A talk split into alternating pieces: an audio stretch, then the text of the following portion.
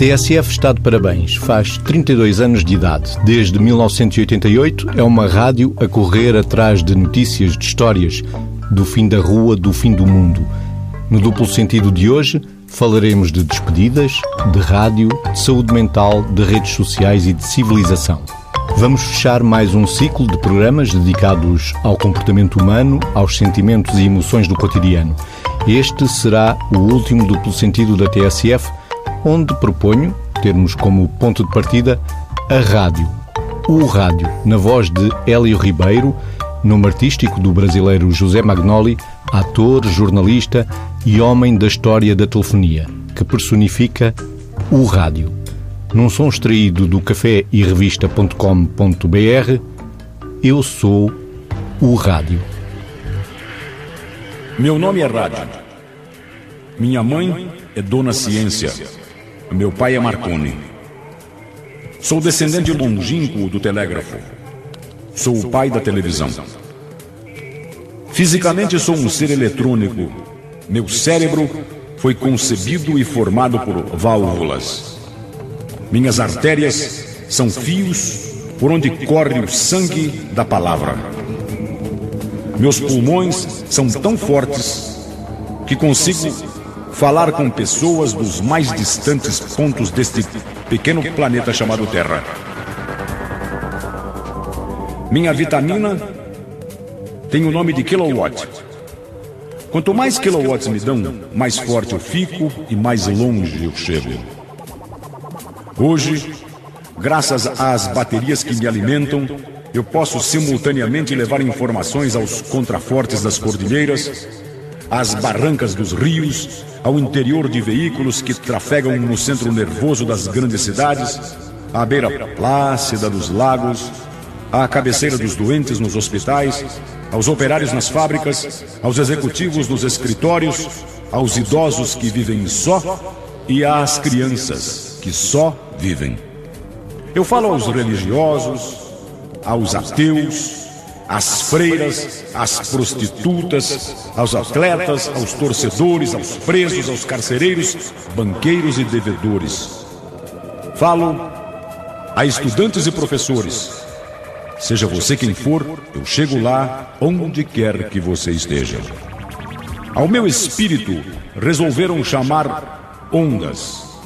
Eu caminho invisível pelo espaço para oferecer ao povo a palavra, a palavra nossa de cada dia.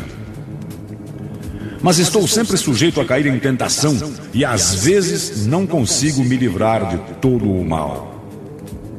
Quando eu nasci, meu pai me disse que eu tinha uma missão: ajudar a fazer o mundo melhor, entrelaçando os povos de todas as partes deste planeta. Meu nome é Rádio. Eu não envelheço me atualizo. Materialmente, eu sou aperfeiçoado a cada dia que passa. As grandes válvulas do meu cérebro foram substituídas por minúsculos componentes eletrônicos.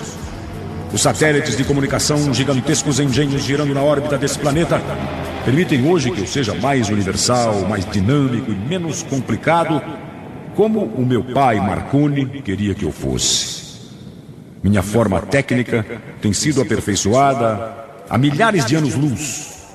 Mas eu acho que no todo o meu conteúdo ainda necessita ser burilado, melhorado, trabalhado e aperfeiçoado. Tenho noção, mas eu já perdi a conta do número de pessoas que eu ajudei, indicando o caminho, devolvendo a esperança, anulando a tristeza, conseguindo remédios, sangue, achando os documentos perdidos, divulgando nascimentos e passamentos.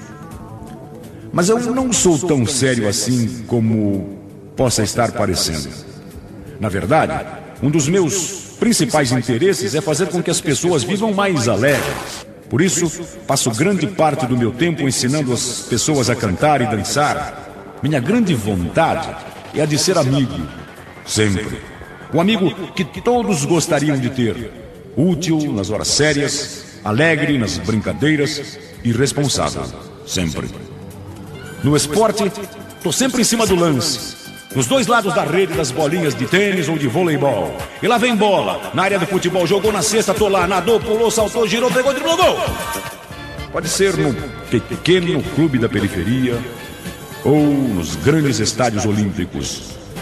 Tenho noção da minha força política. Com uma notícia que dou, eu posso ajudar a eleger o diretor de um clube ou derrubar um presidente. Entendo minha grande responsabilidade de agente acelerador das modificações sociais. E morro de medo que me transformem em um mentiroso alienador. Sem querer ser vaidoso, eu posso até afirmar que se eu não tivesse nascido, o mundo não seria o mesmo. Meu nome é rádio. Eu não, eu não quero ser mal entendido, eu sou apenas um instrumento. Para fazer tudo isso que eu disse que faço, eu preciso de uma equipe de seres humanos, humanos. Que não tenham medo do trabalho, que entendam de alegria, emoções, fraternidade, que saibam sentir o pulso do campo e o coração da grande cidade. E que tenham noção básica de que tudo aquilo que fazemos é para conquistar ouvidos e melhorar pessoas. O que jamais conseguiremos se nos esquecermos de que a minha existência se deve ao número daqueles que me ouvem. O rádio vale pelo volume e a qualidade de seus ouvintes. Eu poderia fazer muito mais, mas às vezes falta dinheiro para fazer tudo aquilo que eu quero.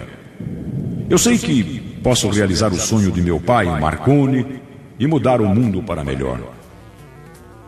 Outro dia, fiquei muito triste quando ouvi um tal de Hélio Ribeiro dizer que eu, o rádio, sou a maior oportunidade perdida de melhorar o mundo.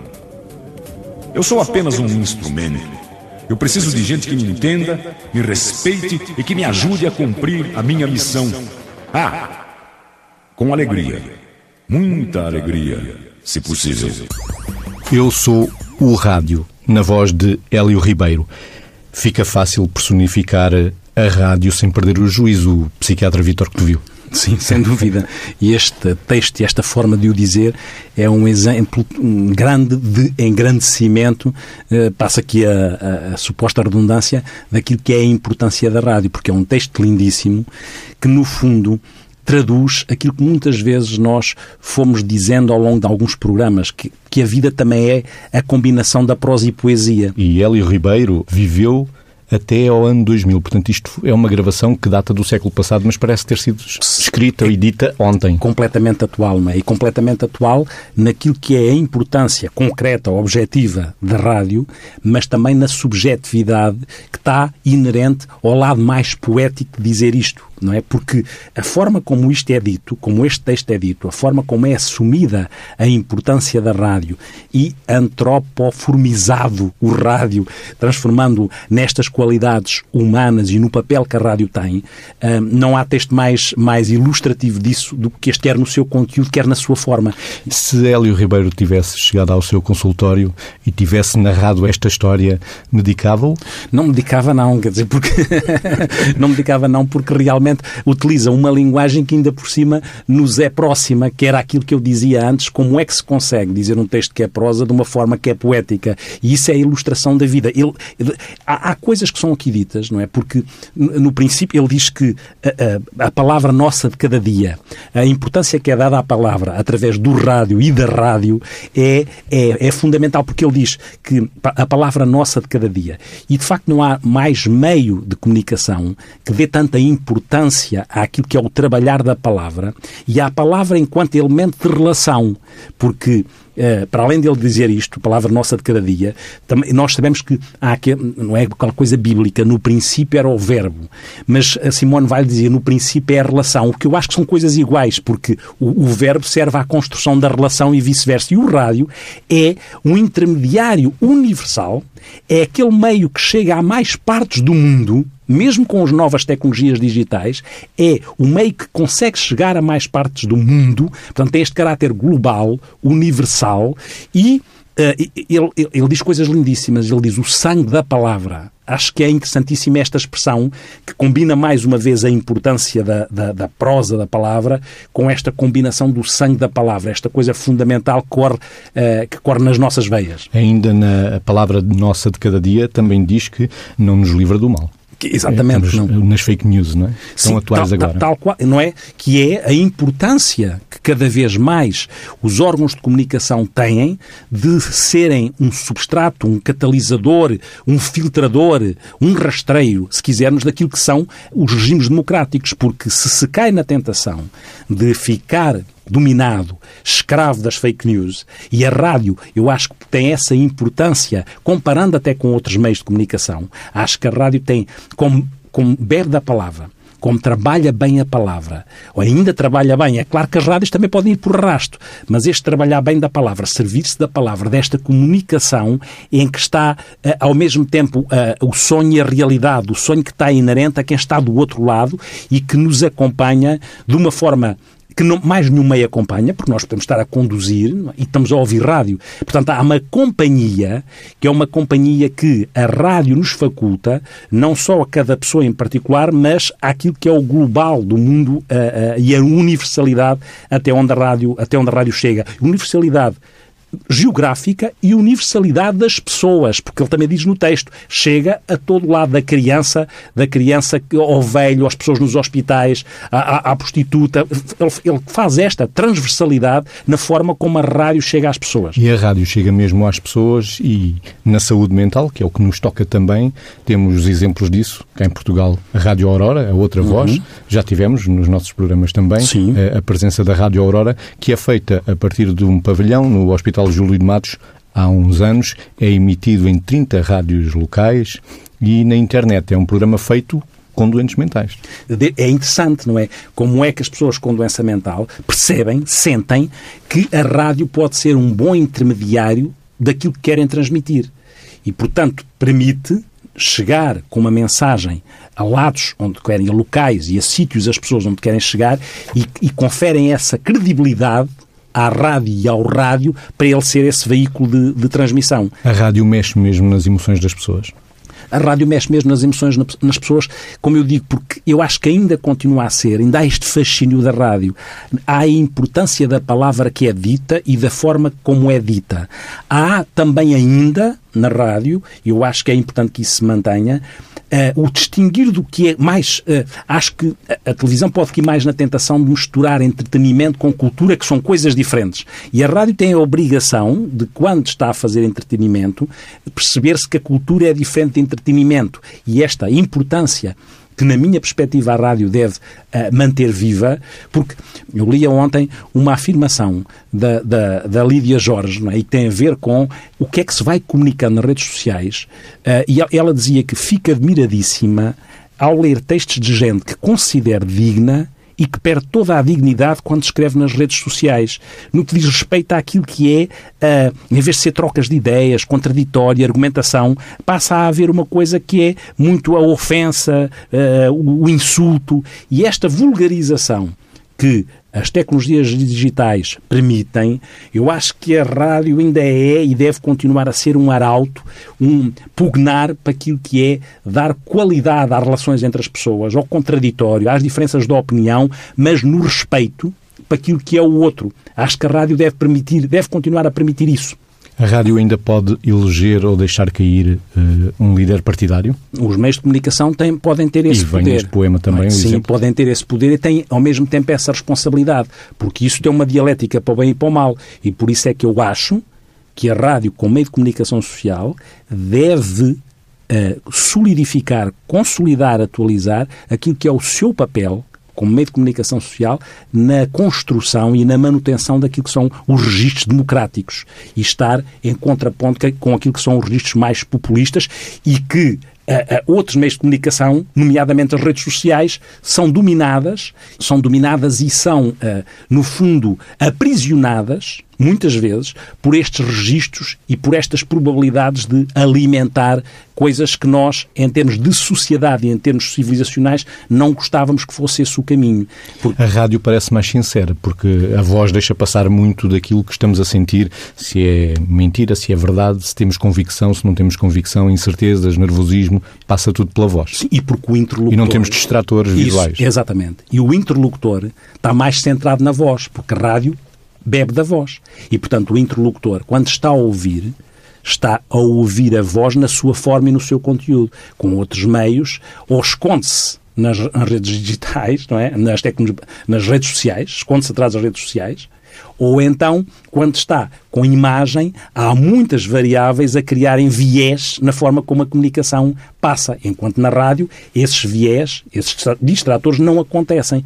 E por isso a importância da palavra e por isso também a responsabilidade que eu acho que a rádio deve continuar a ter, por alguma razão, vai havendo evolução na sociedade no que diz respeito ao digital e a rádio também faz interseção com o digital, mas a rádio não morre. Antes, pelo contrário, Sim. a rádio está em ascensão com o digital. Sim, sem dúvida. O Fernando Savater dizia uma coisa, o filósofo e escritor espanhol, que, que, que em termos formativos em termos, existiriam três virtudes éticas que nós devemos não deixar cair. E, e eu acho que a rádio, na sua forma de comunicar, nos, nos interlocutores que traz à rádio para partilhar com, com os ouvintes, deve ter isso presente. Ele, ele, as três virtudes que ele definia era aquilo que ele chamava a coragem, a coragem para viver, é? e a rádio, as pessoas devem ter a coragem de dizer as coisas uh, com a palavra e assumindo e não propriamente escondendo-se atrás das redes sociais, por exemplo, primeira questão. Portanto, era a coragem para viver, era como ele dizia, a coragem para viver, no fundo, agir, é aquilo que eu chamo, agir com lucidez, né? a generosidade para conviver, e esta generosidade que é permitir que haja um dar gratuito, haja. E a outra virtude ele chamava a prudência, não é? E esta combinação de prudência e ousadia, que é uma coisa meio aristotélica, esta prudência tem a ver com, no fundo, o respeitar empaticamente os outros. O, o, o, na sua forma de comunicar, nós percebemos que o que dizemos ou não dizemos tem impacto sobre os outros. E ter dentro de si, quem está a fazer rádio, ter dentro de si essa responsabilidade através do uso da palavra, da forma como usa a palavra. A rádio não envelhece. Como ouvimos também neste poema, eu não envelheço, atualizo-me. E vemos, o Vitor estava a falar das redes sociais, e a rádio beneficia com o desenvolvimento da internet e da capacidade de difundir. O que muda é a forma por onde a rádio passa, por onde a rádio emite, já não por frequência modulada, já não FM, já não pela antena, mas sim pelo online. Cada vez mais podemos ter a rádio, não a rádio local, mas a rádio no mundo, sendo permitido ouvir a rádio nesta plataforma, a rádio tem um mundo de ascensão Sim, e vai ao, o mundo é o limite. Sim, e na minha opinião vai ao encontro. E como não envelhece, vai-se atualizando. Certo, vai-se atualizando, vai integrando a forma vai, vai se integrando, vai, vai funcionando em rede. É muito curioso, porque vai. Eu, eu, eu sou, como sabe, muito fã do, do, paradigma da complexidade do Edgar Morin, que tem a ver com as coisas e a relação entre as coisas, que é o, o princípio sistémico das coisas.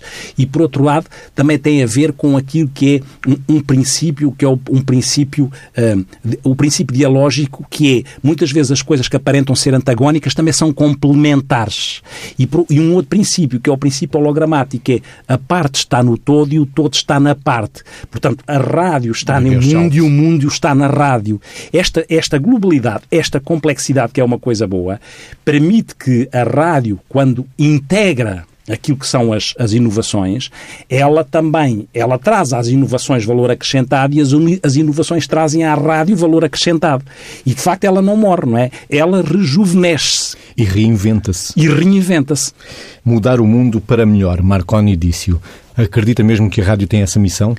Eu acredito porque... Não fosse não, ser feito por pessoas. Não, é? não vamos ver. A questão é, é isso mesmo, não é? Como qualquer instrumento, como qualquer coisa, como qualquer entidade, eh, eh, as entidades podem se deteriorar. Mas também elas também rejuvenescem a partir da deterioração. Quer dizer, nós também precisamos, para fazer crescer uma semente, precisamos de, de restos de laranjas mortas, por exemplo, para fazer estrume, não é? E, portanto, o Heraclito dizia que é viver de, viver de morrer e morrer de viver. Não é? E, portanto, a rádio pode também ter os seus períodos e os seus momentos de decadência. Mas eu acho é que tem esta responsabilidade de fazer o mundo melhor precisamente por isso. Pelo facto de chegar a todo lado, e chegar a todas as pessoas. E nesse sentido ela não é discriminatória. Nesse sentido, ela, por muito velhinha que seja, ela é sempre avanço civilizacional. É sempre nova. É sempre, por exatamente. mais velhinho que seja. É sempre, sim, é sempre, é, contribui sempre para o avanço civilizacional, porque procura não discriminar, procura ir a todo lado e a todas as pessoas. Ao contrário, muitas vezes. Repare-se que a nossa civilização tem aqui coisas que uh, a rádio pode, na minha perspectiva, atenuar. Há, há, há umas décadas atrás tínhamos uma civilização de classes, não é? Definida por classes. Depois parece que ficamos com uma civilização de marcas. Por marcas. Quem é que, quem é que tem aqueles ténis? E, e, também uma civilização de gadgets. Quem é que tem mais. E a rádio mantém-se na sua antiguidade nova, apesar destes movimentos, não é? Obviamente que tem que acompanhar, tem que integrar e integra, mas integra mantendo a sua missão e o seu espírito, e como dizia também, como se dizia na, na, entrada naquele texto lindíssimo, o espírito tem ondas, ou seja, não é, não é propriamente o espírito só em partículas fragmentadas e separadas. O espírito em ondas é uma grande metáfora, porque as, as, as partículas separam-se. As ondas, para além de terem movimentos para cima e para baixo, não são, eh, até podem ser ondas distintas, mas não são separadas. Se eu não tivesse nascido, o mundo não seria o mesmo. Eu acho que essa é uma boa expressão e acho que essa, essa parece-me clara, essa parece-me evidente. Ou seja, eu acho que provavelmente o mundo não seria o mesmo se não tivesse sido atravessado, alimentado uh, através de o que é ouvir a rádio. Isso acho que sim, que o mundo não, não seria o mesmo. A rádio terá sempre futuro também por questões de, cognitivas, por questões do funcionamento cerebral. Nós sabemos que hoje cada vez mais as crianças têm aquela capacidade, desenvolvem aquela capacidade de atenção para mais do que um estímulo. E a rádio permite exatamente termos essa capacidade de estar a fazer mais do que uma coisa ao mesmo tempo. Pode ser muito difícil para Sim. nós, uhum. já nas nossas idades, Sim. o multitasking né, fica difícil. Mas no futuro sabemos que a rádio tem esse lugar mesmo. As crianças podem não ouvir tanto rádio hoje, mas no futuro, provavelmente, digo eu, ou, ou então sou um romântico da rádio, um, que as crianças, quando forem adolescentes, quando forem adultas, vão começar a ouvir rádio enquanto desempenham outras tarefas. O que não acontece se estivermos presos com o sentido visual. Ou seja, aqui ganha o sentido auditivo. Sim, e é quase. A rádio tem esta particularidade. É que a pessoa pode estar a fazer uma outra coisa, mas a rádio entra subliminarmente no nosso cérebro. Portanto, aquele pano de fundo que é a rádio é algo que, no, e por isso é que eu acho que a rádio tem esta importância no que diz e na forma como diz. Porque ela está a fazer formação sem estar com o estatuto, muitas vezes, de professor presunçoso. Ela está subliminarmente a ser ouvida, portanto, a entrar, uh, uh, na minha perspectiva, tanto quanto possível, deve ser construtivamente, porque ela está a entrar no cérebro e na mente de quem ouve, mesmo que essa pessoa esteja a fazer o jantar ou a conduzir um automóvel. E essa forma de entrar que não é eu agora vou-me sentar a olhar para a televisão ou agora vou-me sentar a escrever uma coisa nas redes sociais para, para chatear o outro e para dizer isto ou aquilo, a rádio, a rádio está dentro da pessoa ou entra dentro da pessoa, mesmo que supostamente a pessoa esteja fora a fazer outras coisas. Esta interseção é muito interessante. O Vitor também está a dizer que a rádio é pessoa. Também estou a dizer que a rádio tem este cunho, este cunho real, este cunho de sonho, este cunho de afeto. Não é porque, repare, eu, eu está-me a dizer que a rádio também é pessoa. Pois se eu, quando, é, quando era miúdo, eh, ouvia o relato dos jogos de futebol, sentado à frente da rádio, e em determinada altura, quando era mais pequenino, eu achava que a, pessoa que estava a falar estava lá dentro da rádio. Quando era pequenino eu achava que estava lá dentro. Portanto, a rádio é com certeza a pessoa. E depois ouvia os relatos, é? no meu caso ouvia o Benfica, com aquela, com aquela vontade e aquela ansiedade e vontade de ir à casa de banho, mas não largava dali porque queria estar ali ao pé, como se a quem estivesse a relatar estava a fazer ali uma cumplicidade comigo, mesmo que às vezes relatasse o gol da outra equipa. Mas estava havia... a ouvir o jogo. Estava a ouvir o jogo. E mesmo que às vezes, não é? Às vezes, o meu filho às vezes pergunta, mas como é que era, pá? Porque se calhar estavam a dizer que era gol e se calhar era uma jogada muito perigosa e não era. Sim, mas passava Sim. a ser na palavra de quem diz. A emoção é que interessava. Claro, evidentemente. A emoção, é que, a emoção que era transportada, não é? é isso mesmo. Havia uma carga emocional, afetiva, na vivência e na partilha com aquele locutor-relator que era interessantíssimo e, e, que não desaparece de memória, mas faz parte no, da minha história e da minha identidade, que é curiosíssimo. E Portanto, é... a rádio contribuiu para a construção da minha identidade. E como é que é agora estar mais de 10 anos do lado de dentro da rádio, Vitor? É interessante porque, eh, mesmo quando se olha, não é? Estamos aqui no estúdio, não é? Portanto, há aqui laços, já bocado estava a pensar nisso, há aqui laços que são laços afetivos com coisas e com pessoas, não é? Que é o, o, o micro que está à nossa frente, este espaço, esta sala, tudo isto é uma coisa que passa para dentro. Isto não fica fora. O micro está de fora, não é?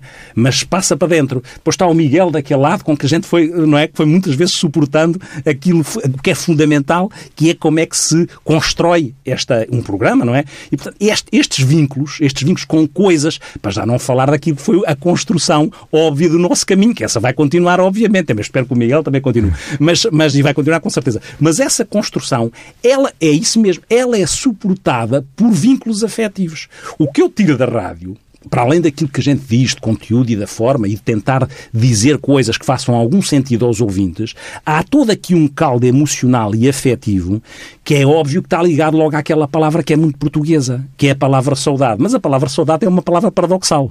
E é assim que eu olho para isto. É uma palavra que tem lembrança e que tem esperança não tem só lembrança.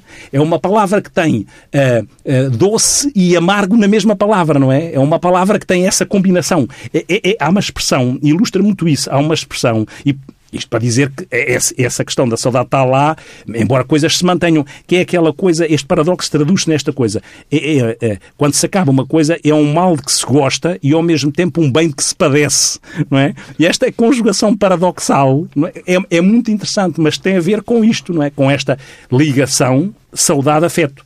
Está também ligada à importância do som cada vez mais é emergente as pessoas ligarem ao som. E é fácil, é mais fácil do que há uns bons anos atrás, uhum. fazer um som com a mínima qualidade possível. Já não é aquele som do tempo de Thomas Edison, uhum. que vamos fechar hoje o programa uhum. do duplo sentido com um certo da primeira gravação, que chegou a ser a primeira gravação do Thomas Edison, mas já lá vamos. Antes disso, a importância do som.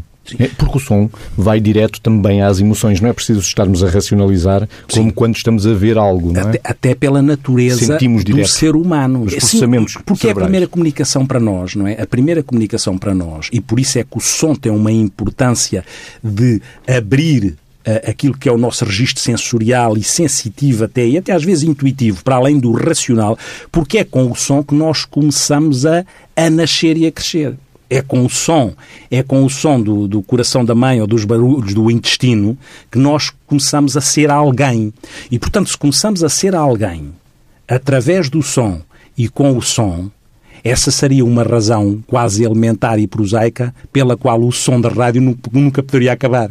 Porque o ser humano não pode viver sem som, porque ele nasce com som e se calhar morre com som, mesmo que interiormente morra com som e com nesse momento com um som que se esvai, mas é sempre com o, é, é o som e o toque, não é? Mas a, a rádio permite um som que toca. É um som que toca, percebe? Eu acho que é um que som toca que música. toca. Toca um música toca, toca música. um som que toca como música. Sim. Antes de ouvirmos a primeira gravação de Thomas Edison, como estava a dizer, de 1877, uma agulha que riscava um cilindro de cera, Au clair de la lune, de uma canção infantil francesa, uma canção de embalar. Gostava de, antes de fecharmos este último duplo sentido, deixar um abraço especial, meu e do Vítor, a quem esteve implicado no duplo sentido desde o primeiro dia, os, na altura, diretor da TSF Arsénio Reis e a coordenadora da equipa de som Alexandrina Guerreiro, os jornalistas que deram voz aos casos clínicos Rita Costa e Nuno Domingos, aos sonoplastas que cuidadosamente gravaram os programas Catarina Coimbra, João Félix, José Guerreiro, Paulo Jorge Guerreiro, Pedro Simões Ribeiro, Margarida Adão e o Miguel Silva, a quem chamo para se juntar a nós, a mim e ao Vítor, e responder ao questionário de Proust, uma adaptação do questionário de Proust, utilizado muitas vezes na psicologia. O Miguel está a trocar da cabine técnica agora para entrar na cabine do estúdio de gravação. Miguel, tens aí mais um microfone, o terceiro microfone. Agora vamos ficar sem comandos do outro lado do som, mas há de tudo correr bem. Fecha, Miguel. Miguel, estão prontos? Vítor, estão Vamos prontos para responder de forma rápida às perguntas? Vamos. O mais espontâneo possível? Vamos Sim. Vamos embora. Qual é a vossa maior qualidade? Uh, resiliência. Honesto, honestidade. Criatividade. E o maior defeito? Talvez uma obstinação às vezes pode a obstinação às vezes pode ser boa, mas se for muito, se ficar cega não é bom. Uma obstinação às vezes a mais ali ao ocular. Miguel. Teimoso, muito, muito teimoso a vontade de estar sozinho muitas vezes. Uhum. Qual é a coisa mais importante num homem? Vitor? Vitor Cossá Barba que não tem. Eh, lealdade. Miguel. Pois, eu ia para a lealdade também. Vou para a honestidade. Uhum. O que é que mais apreciam nos amigos? Generosidade. Generosidade autêntica. Parece uma, uma redundância, mas. Miguel? Eh, eu com os amigos gosto mesmo é de brincar. Pronto. E não, eu gosto mesmo de felicidade entre amigos, gosto de brincar, gosto de rir. Eu é a capacidade de nos ouvirem, compreender e não julgar. E a vossa atividade favorita é? Ma- Mais do que uma. Ler e ouvir música. Bem, se fosse só uma é música, ponto. Não, não há questão, mas gosto muito de esporto, do nosso futebol. Andar de moto. Gosto muito de Às viajar de moto. porque eu também gosto de desporto, não é? Eu também gosto de música, também gosto de desporto, é, também é, gosto de ler. é, é. Mas sim, vamos à leitura, música e andar de moto. Dava E- e três coisas. já- não, a ler e andar de moto não dava muito jeito. Não dá jeito, pois não. Mas ouvir e andar E depois na minha área eu gosto de trabalhar naquilo que faço. Gosto, gosto Sem mesmo de dúvida. trabalhar. Também gosto de trabalhar. Não tenho dúvidas. Qual a ideia que têm de felicidade? Vitor? No- O estar disponível para os outros eh, e também aí ser generoso para os outros e tentar, tentar, não é? Dar sentido à vida dos outros, pode ser presunção, para mim é uma ideia de felicidade. A felicidade eu acho que tem que ser partilhada. E só assim é que tem lógica para mim. E quando tu recebes isso de outra pessoa, quando tu vês que fazes bem a outra pessoa, quando vês que, que está feliz, eu acho que isso é, é muito bom. A minha ideia de felicidade é estar a pairar, leveza, é essa a sensação que me dá. É uma ideia, não é? Uma ideia de felicidade. E o que é que seria a maior das tragédias? É, para a maior das tragédias é acontecer uma coisa para a qual a gente não está preparado, uma coisa complicada a filhos. não é? Ou até à minha mulher, não é? Mas, mas a filhos a gente não está preparado mentalmente. À minha mulher também acho que não estou assim muito preparado. Eu não tendo filhos, eh, as minhas sobrinhas. Estou na que- mesma linha. Acho que sim. Filho, filho, sim. Acontecer alguma coisa ao meu filho. Quem é que gostariam de ser se não fossem vocês? Vitor. Eu estou bem comigo, não é? É evidente, estou bem com, com a ideia de ser, de cumprir o meu papel. Claro que há figuras que eu acho interessantes, mas depois, mas, obviamente como essas figuras têm, têm as suas virtudes e os seus defeitos, não quer, às tantas eu prefiro estar com os meus defeitos, não é? E saber quais são. Por exemplo, Nelson Mandela é uma grande figura, não é? Por exemplo, não é? Eh, Gandhi é uma grande figura, eh, mas, mas, mas não, não, não quero isso, quer dizer, tá- estou bem com o meu papel. Miguel, quem gostarias de ser? Poderia ter acontecido várias carreiras na minha vida, mas felizmente, felizmente, eh, consegui vingar na minha área, na área da sonoplastia, por isso sou um homem realizado a esse nível, sabes? E é isso, eu gosto muito do que faço, gosto dos resultados finais dos meus trabalhos, tudo isso me dá uma felicidade eh, arrepiante eh, e é ótimo, para, para mim está ótimo como está. Por mim também, gosto de ser eu com virtudes e defeitos. Uhum. E onde é que gostariam de viver?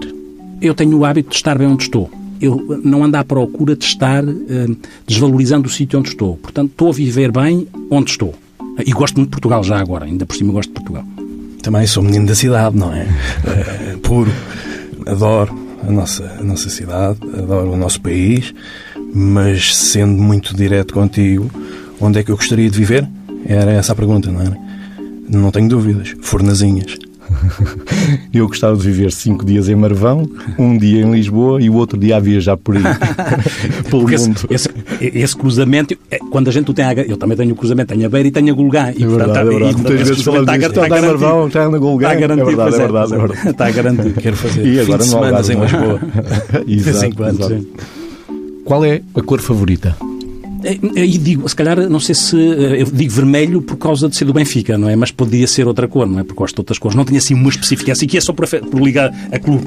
Quase que me apetece dizer já por cima que não tenho, não vou muito longe. É verde, sem dúvida. E, e sim, é por questões clubísticas, claro. Bem, se vamos por questões clubísticas, vermelho também, ou encarnado se quiserem. Mas o castanho é a minha cor favorita. E a flor?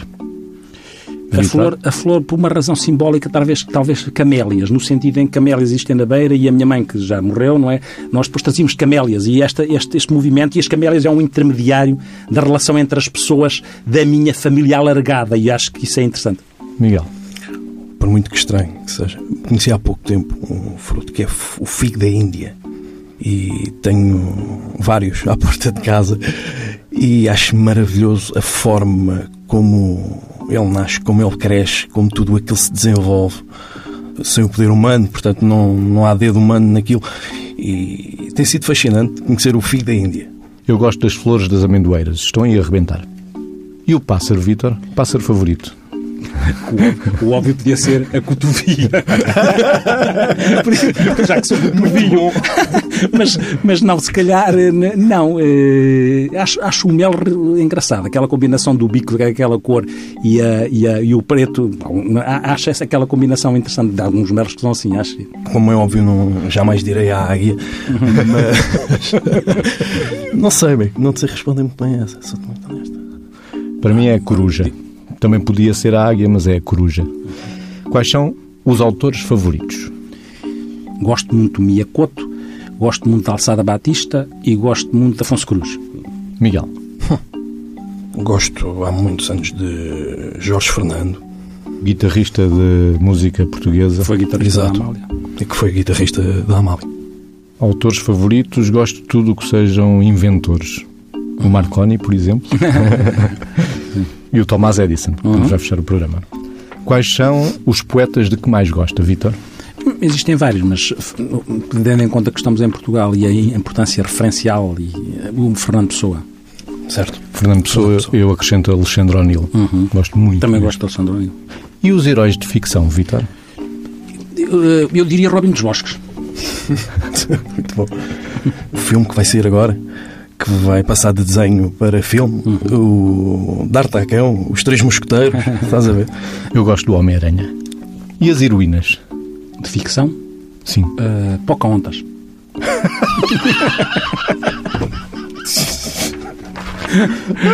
Está a dizer de ficção, não está? Sim, sim, sim. Miguel? Eu vou, eu escolho a Mafalda. Do Quino. Sim, sim. Eu vou para a Maia do espaço 1999, que se transformava em Sim, vários exato, elementos da natureza. E o compositor musical favorito é? É Leonardo Cohen. Talvez aquele que me marcou mais, ah, o Rui Veloso. Português eu vou para o Zeca Afonso e gosto também do David Bowie e do Ian Tiersen. E os artistas de que mais gostam? Uh, Leonardo Cohen. Aquela geração dos anos 90, de Eddie Vedder, de Kurt Cobain, se calhar aquele que saiu mais da caixa, que é uma expressão que nós usamos muito aqui em estúdio, e que na altura marcou mais, se calhar foi mesmo o Kurt, o Kurt Cobain. Eu vou para um ator de cinema, o Jack Nicholson, e uma pessoa do teatro portuguesa, gosto muito da Ana Bola. Quem são as heroínas na vida real? Ah, heroína morta à minha mãe, heroína viva à minha mulher. É fácil, parece um romantismo piegas, mas é, é o que é, é assumido. Minha avó, já faleceu, que me, que me educou, foi a pessoa que me educou, que me ensinou a andar nesta vida, vá. Falando de uma pessoa muito próxima da, da, da atualidade, que me acompanha, que me ajuda, que, que está muito presente, eh, Alexandrina Guerreiro. Eu, são todas as mulheres que se foram atravessando a minha vida para me pôr nos eixos, desde a minha avó, à minha tia, à minha mãe. E conseguiram? Irmãs, conseguiram. mulheres. Ainda vou precisando de estar acompanhado por mulheres, portanto. e os heróis? Ah, Isto diria o meu pai. Miguel, Sim, eu também. Também. Meu pai. um homem da rádio Um também. homem da rádio, um, um fundador, um homem que só, só me deu televisão muito mais tarde, que me mostrou o que era a rádio desde muito cedo. E olha, ironia do destino. Fernando António. Fernando António. E, e- e há heróis a olhar para trás, não é? Que é isto, não é? Por isso é que a gente diz estas fi- figuras. E eu tenho este também desejo de ter heróis a olhar para a frente. Parece um paradoxo. Heróis a olhar para a frente. go- Gosto da ideia de serem os meus filhos. Heróis a olhar para a frente. Exato. Eu também escolho o meu pai, eh, João Canedo. Também dedico os meus 28 anos de rádio até agora. Tudo o que faço na rádio, há aqui um, um bocadinho de ADN dele. E também dedico como herói da minha vida. E também essa ideia do Vítor. Ele É bastante interessante. Sim, o Lucas será Sim. o herói da minha vida. Espero andar de andarilho e ainda ver os sucessos dele. E que ele possa É bem. dizer aquele de andarilho é o meu herói. Qual é a vossa palavra favorita? Há uma que eu gosto muito. Brio. Curtinha, mas gosto muito desta palavra. Competência. Gosto muito da palavra rádio. Boa. E o que é que mais detestam? eh, detesto um bocadinho a balda dos outros, não é? A displicência que seja de propósito, não é uma pessoa que, que, que as coisas não aconteceram bem porque, porque se esforçou. Agora, a displicência, uh, o maltrato dos outros ou de uns em relação aos outros é uma, é uma coisa que me desagrada. Miguel? Não lido bem com, com a falta de lealdade das pessoas. Detesto estar uh, numa fila de supermercado e que se colem ao meu corpo. Quais são as personagens históricas que mais detestam? Hitler. Hitler. Acrescento Stalin. Quais são os dons da natureza que gostariam de ter? É, essa é fácil, porque até tentei voar. Uma vez atirei-me de, atirei de uma escada cá para baixo e depois disse que era pequeno disse aos meus pais que tinha caído. Não fossem eles. Era maravilhoso. voar. Voar. Voar era espetacular, voar. Mas se desse para ser um homem de borracha indestrutível, vá, era, era muito fixe. Eu gostava de poder comer e beber tudo sem que nada me fizesse mal. Como gostariam de morrer? E como eu não posso escolher, uh, olha, gostava de morrer. Eu acho que, uh, pelo menos eu sinto isso assim. Não sei se vou conseguir fazer. Eu tenho esta coisa presunçosa, se calhar, de que nós educamos quem está atrás de nós até o último momento em que estamos cá. Portanto, eu gostava de morrer deixando um sinal também de como é que se pode morrer bem. Se calhar é, é, um desejo muito forte, mas como os meus pais e a minha mãe me deixou também esse sinal em particular da paciência perante a morte, eu gostava de passar para quem fica cá uma forma de morrer que me descansasse, mas que os descansasse. Miguel Silva? Eu adoro viver. Portanto, é um tema que tento fugir sempre a ele, sempre me é possível nem sempre foi. Até porque tu és o mais novo de nós, Exato. és ainda imortal, não é? Exato. E, e, e, portanto é daquelas coisas que. daquelas palavras, morrer, morte, que. Fujo a ela sempre que posso. É, é para aí que eu quero ir. Estás-me a passar Mas, a palavra? É? Não, quero-te dizer que gostava que fosse de uma forma tranquila. Eu gostava de morrer sereno e com a sensação de que vivi. Uhum. Agora já, como é que se estão a sentir, Vitor? Estou-me a sentir bem né, com, aquela, com aquilo que dizia antes, de, de uma saudade boa, mas bem. Sim, até porque é capaz de ser a primeira vez que me sento numa mesa de entrevistas. Eu estou habituado a gravar estas entrevistas, a não dar voz.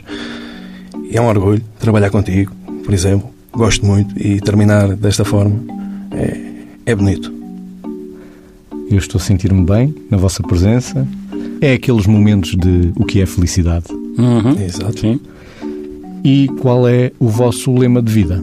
Esta coisa, como eu digo, provavelmente assume-se, não é? pode até ser presunçosa, mas é um, estar cá, nesta vida, a procurar e a, a, tentar sentir que o meu sentido de vida é contribuir para o sentido da vida dos outros, que são significativos para mim, por um lado, os que amo, mas também o sentido da vida dos outros que fazem parte daquilo que é a minha vida profissional. E essa, esse é o meu sentido de vida e, portanto, é um lema passa por eh, continuar a proteger os meus. Foi sempre o que fiz, desde que me lembro de ser gente. Ter as pessoas à minha volta felizes, que eu acabo por ficar feliz também. Dar sentido à vida e sentir que a vida é vivida. Vamos acabar no princípio de tudo, e no princípio de tudo era o som, o som gravado, Thomas Edison, primeira gravação, julga-se, de 1877, uma agulha que riscava um cilindro de cera. A música, fora do tempo, fora do tempo musical, portanto muito mais lenta, é Au clair de la lune, uma canção infantil francesa, um lullaby e até qualquer dia.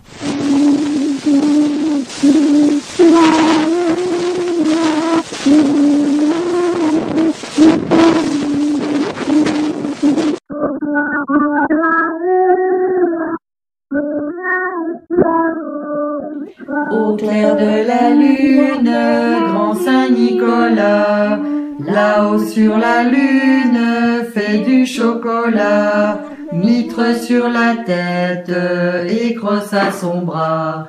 C'est toujours la fête quand tu viens chez moi.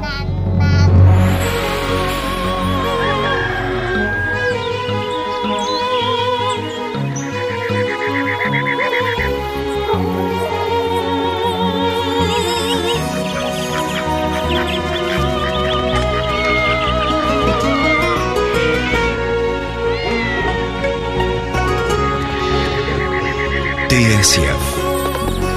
A paixão da rádio.